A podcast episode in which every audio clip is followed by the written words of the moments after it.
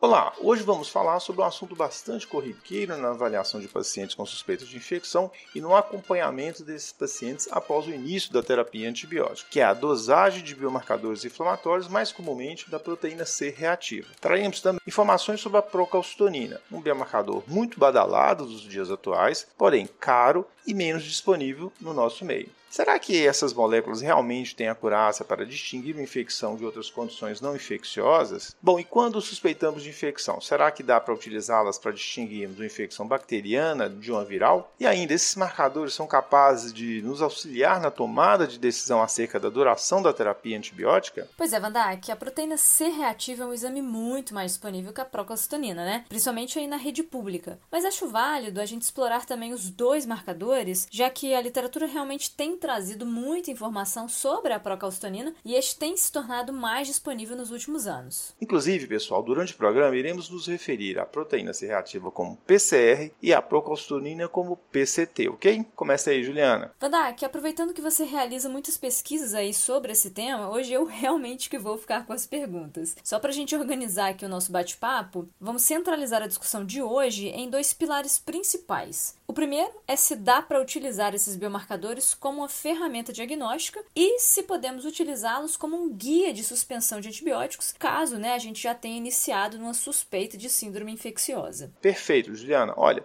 então eu já vou antecipar como uma das principais mensagens que a gente quer passar sobre esse tema. Usando ou não esses biomarcadores na avaliação diagnóstica de um paciente com suspeita infecciosa, jamais podemos atrasar o início do tratamento antibiótico caso a suspeita seja elevada, suspeita de infecção sobretudo em pacientes com sepsia ou choque séptico, ok? Ou seja, os biomarcadores eles não têm valor preditivo negativo suficiente para afastar uma infecção no contexto de gravidade ou em pacientes mais vulneráveis, como os imunocomprometidos e, sobretudo, neutropênicos. Aquela história, né, Van Dyke? O paciente chega com um quadro de febre, prostração, tosse produtiva e dispneia, faz uma radiografia de tórax e visualizamos uma consolidação. Isso basta para fecharmos o diagnóstico de pneumonia. Até porque pneumonia depende de sinais e sintomas de infecção de via aérea inferior atrelados a manifestações sistêmicas, como febre, dinamia, prostração e, por fim, um infiltrado radiológico novo. Ou seja, não precisa esperar um resultado de PCR ou procalcitonina elevados para a gente fechar esse diagnóstico ou para pelo menos iniciarmos uma terapia antibiótica. Exatamente, Juliana. Da mesma maneira que um paciente ou uma paciente que se apresenta com lombalgia, disúria e vômitos, acompanhado de hipotensão e prostração, cuja suspeita seja sepse no caso de um provável foco urinário. A gente deve iniciar antibióticos dentro da primeira hora, independentemente de qualquer exame bioquímico. Esses marcadores podem ter elevação tanto lenta, sobretudo a PCR, cuja elevação se inicia em torno de 12 a 24 horas após o insulto, com um pico em 48 48 até 72 horas. Já a PCT é um pouco mais ágil. O aumento ocorre em 6 a 12 horas após o insulto e o pico com 24 horas. Assim, em quadros muito agudos, esses marcadores podem não refletir fielmente o que está acontecendo. Na dúvida, uma estratégia interessante é repetir a dosagem dentro de algumas horas ou no dia seguinte. Vandak, aproveitando que você mencionou uma sepsia urinária, me parece que os principais trabalhos que envolvem esses biomarcadores concentram-se mais em infecções de vias aéreas inferiores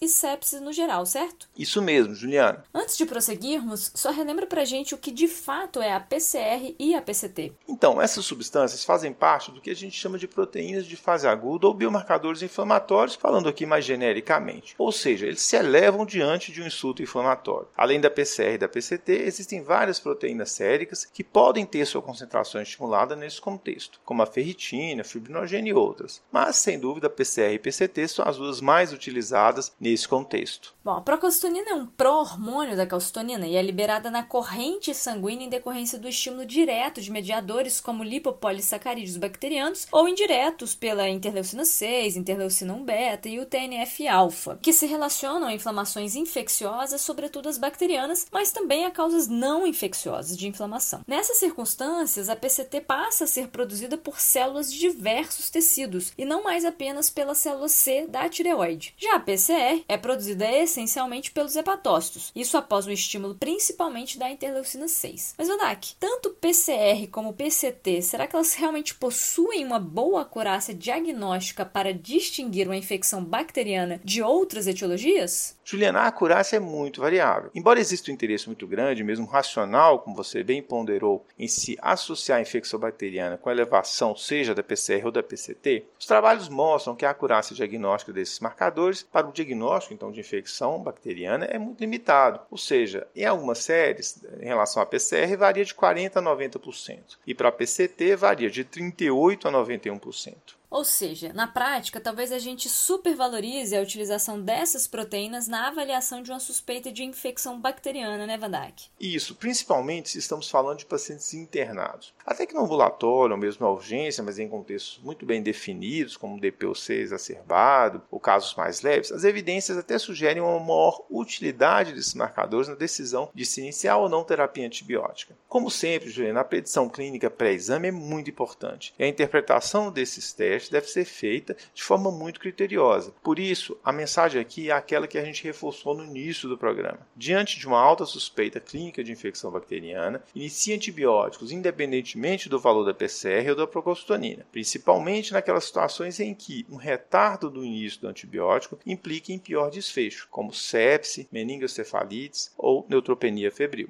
Vanak, mas o problema são aqueles casos de dúvida diagnóstica. Por exemplo, chega um paciente com tosse agora óligo-produtiva, algo mais prostrado, mas que não teve registro de febre e cuja radiografia de tórax demonstra uma opacidade discreta ou mesmo não apresenta alterações. Nesses casos, a elevação desses biomarcadores não poderia ser então útil? Então, Juliana, nesses casos de dúvida diagnóstica, eles podem ser úteis sim. No caso da PCR, na população adulta saudável, seus valores não ultrapassam normalmente 10 mg por litro litro, 1 miligrama por decilitro, né, usando aqui uma unidade diferente, dependendo do kit de dosagem. Só te interrompendo aqui, Vandak, estamos falando da PCR habitual e não da ultra sensível, ok, pessoal? Isso. Bom, voltando a esse exemplo que você deu quanto à possibilidade de ser uma infecção do trato respiratório inferior, a diretriz inglesa NICE sugere que, nesses casos, sobretudo em atenção primária, valores de PCR inferiores a 20 mg por litro devem desencorajar o uso de antibiótico, enquanto valores superiores a 100 devem, ao contrário, motivar o início dessa terapia. E aqueles valores intermediários entre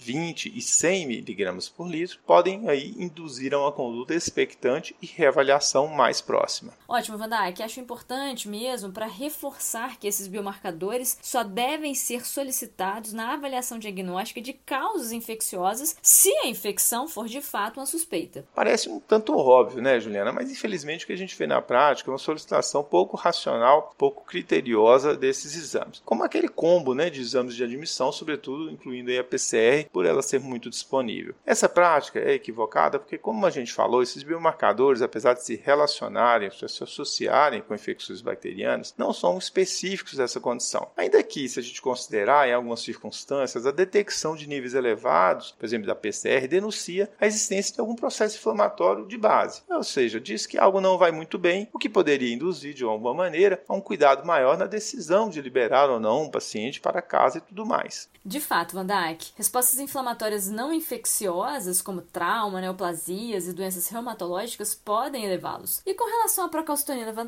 existem valores de corte úteis aí na avaliação de uma suspeita diagnóstica infecciosa? Sim, Juliana. Valores menores que 0,1 nanograma por ml tornam muito improvável a suspeita infecciosa ser aí de uma causa bacteriana, enquanto valores acima de 0,25, sobretudo se acima de 0,5, aumentam muito essa possibilidade. Pessoal, mas de novo, isso diante de uma suspeita infecciosa, pois a PCT, a procalcitonina, por mais que ela seja mais específica para infecções bacterianas comparada à PCR, ela também vai se elevar em condições não infecciosas, como por exemplo na isquemia mesentérica, em queimaduras, em pancreatites, no choque hemorrágico ou cardiogênico. E também ela vai se elevar em infecções, porém não bacterianas, como numa candidemia disseminada, certo, Van Dijk? Isso, Juliana. E só para reforçar que os principais estudos envolvendo a utilização desses biomarcadores, seja na avaliação diagnóstica de uma suspeita infecciosa, seja como guia de suspensão de antibióticos, que a gente vai comentar logo adiante, incluíram pacientes com infecções do trato respiratório ou com sepsis, ok? Joia, então fazendo um resumo dessa primeira parte. Diante de dúvidas diagnósticas acerca da etiologia da suspeita de uma infecção, principalmente uma infecção aí do trato respiratório inferior, a gente pode lançar mão da PCR ou PCT se tiver disponível, né? Valores aí de PCR inferiores a 20 mg por litro ou de procalcitonina menor que 0,1 nanogramas por ml tornam a hipótese de pneumonia bacteriana pouco provável, enquanto valores de PCR maiores do que 100 mg por litro ou da procalcitonina maiores que 0,25 tornam o diagnóstico mais provável. Isso mesmo, lembrando que esses valores de corte são mais válidos para o contexto de atenção primária ou de casos leves e pronto atendimento. Durante a internação, outras condições inflamatórias podem elevar esses biomarcadores e se houver sepse associada, a decisão do início do antibiótico não depende da elevação deles, conforme recomendado pela própria diretriz internacional de sepse, o Survive Sepsis Campaign de 2021. Esses marcadores, obviamente, podem ser considerados no conjunto de avaliações que são feitas nesse contexto. Por exemplo, o novo aumento de PCR em um paciente que já tinha apresentado uma queda desse marcador após a terapia antibiótica de um quadro infeccioso inicial. Mas ele iniciou ali com febre, tosse, prostração durante a internação. Isso vai reforçar a ocorrência de um novo quadro infeccioso, né? Perfeito, Van Dijk. Vamos partir então para a aplicabilidade dessas substâncias na retirada dos antibióticos. Juliana, aqui as evidências são mais contundentes, sobretudo com relação à utilização da procalcitonina em pacientes internados com infecções do trato respiratório inferior e ou sepse. Há também trabalhos assim, importantes de pacientes admitidos no pronto atendimento com suspeita de infecção é, do trato respiratório inferior. O nosso grupo tem realizado alguns ensaios clínicos com a PCR e os resultados são interessantes, sugerindo que esse marcador pode ser tão útil quanto a PCT neste contexto, desde que a gente saiba utilizá-lo bem. Verdade, Van Dijk. Então, primeiro da PCT, procalcitonina como que a gente utiliza ela para esse fim? Bom, muitos dos protocolos que utilizam a procalcitonina como guia na suspensão mais precoce da terapia antibiótica fazem a sua dosagem no início do, da terapia, né, dos antibióticos, e a cada 48 horas. Caso a procalcitonina caia 80 a 90% dos maiores valores iniciais ou para valores menores que 0,25 nanogramas por ml, os antibióticos poderiam ser suspensos. Obviamente, antes de aplicarmos o critério do biomarcador, precisamos nos perguntar se houve resposta clínica ao tratamento, porque, caso Caso não tenha havido, independentemente do comportamento da PCT, a gente deve rever o caso e avaliar cuidadosamente o que pode estar ocorrendo, como resistência bacteriana, um foco mantido, quadros não infecciosos sobrepostos ou como diagnóstico diferencial, etc. Nos casos com boa resposta clínica do biomarcador, em geral, consideramos que os antibióticos podem ser suspensos após 3 a 5 dias de terapia antibiótica completa, a depender da gravidade do quadro inicial e dos valores iniciais da PCT, quando acima ou abaixo de 1 nanograma por ml. Van Dijk, só completando, esse ponto de corte de 0,25 nanogramas por ml é mais para pacientes estáveis. Para aqueles instáveis, a gente pode considerar um ponto um pouquinho mais elevado, de 0,5. Partindo aí do entendimento que, como são pacientes sépticos, né, em geral os níveis da procalcitonina eles já são mais elevados. Aí, inclusive, o mais comum é usarmos a queda proporcional de 80% a 90%. Bom, a gente sabe que habitualmente tratamos uma pneumonia por cerca de 7 dias, né, Vandak? Pelo que você comentou, ao que parece, a procalcitonina parece reduzir cerca de 1 a 2 dias do uso de antibiótico. Um número aparentemente pequeno, né, Vandak? Será que isso seria realmente importante? Realmente parece pouco, né, Juliana? Mas pode refletir sim uma redução de risco, já que antibiótico desnecessário aumenta o risco de clostridioides, de injúria renal aguda e de outros efeitos adversos, fora os impactos no aumento da resistência microbiana e nos custos. Quando você pensa nos milhões e milhões de tratamentos feitos todos os dias, a gente vê aí o impacto dessa diferença. Essa redução de 1 a 2 dias é corroborada em meta-análises sobre o tema, que mostraram inclusive que essa redução não piorou o desfecho, ou seja, os pacientes não morreram mais nem tiveram mais recorrência da infecção. Por fim, Juliana, é interessante dizer que se o paciente vai inquestionavelmente bem, não havendo foco mantido ou foco de tratamento longo, como endocardite, por exemplo, a gente pode suspender a terapia antibiótica mesmo se os marcadores não atingirem os valores de queda esperados. Normalmente a gente faz isso com 7 dias de tratamento. Mandak, aproveitando que você citou um estudo, o PROACT, publicado pela revista New England em 2018, não evidenciou essa diferença aí no tempo de tratamento de pneumonia comunitária com o auxílio da procalcitonina, né? Realmente não mostrou, Juliano. O que se discute nesse trabalho é que os hospitais incluídos no estudo já praticavam o uso racional de antibióticos, que talvez justifique esses achados, já que o uso judicioso foi feito também no grupo controle controle, independentemente do biomarcador. Na verdade, ainda que os biomarcadores possam ser úteis para nos ajudar a usar antibióticos de forma mais racional, os estudos que mostraram as maiores diferenças entre o tratamento guiado por essas moléculas e os grupos controles foram aqueles em que os controles usavam tempos muito longos de terapia antibiótica, o que hoje não é mais aceito. Ou seja, se independentemente da guia dos marcadores a gente faz um uso judicioso dos antibióticos, é realmente discutível o quanto esses exames são necessários ou custo efetivos, principalmente a procalcitonina, que tem um custo bastante elevado. Bom,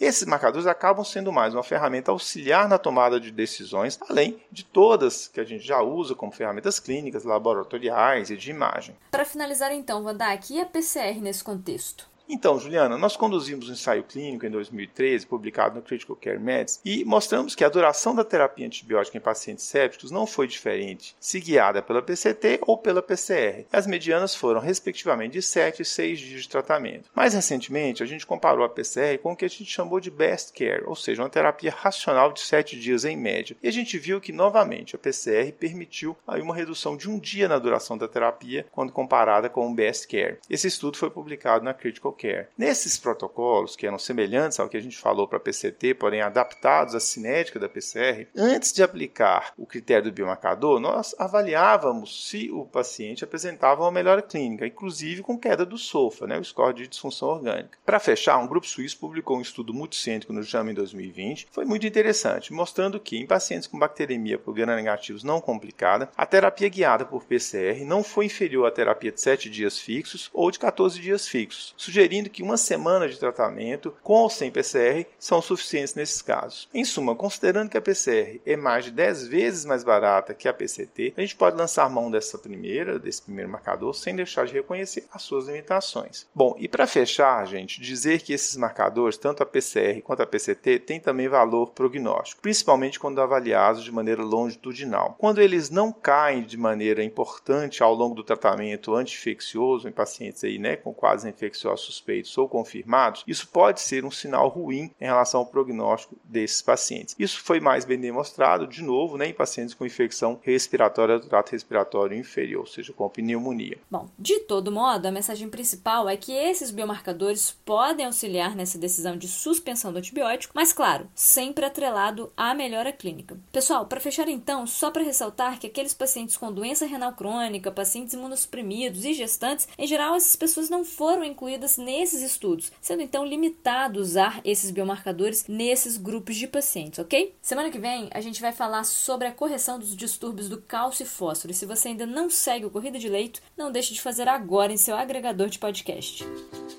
Com roteiro e edição de Vandac Nobre e Juliana Vieira e produção de Bernardo Levindo, este foi mais um Corrida de Leito, o podcast da Cura em Lab.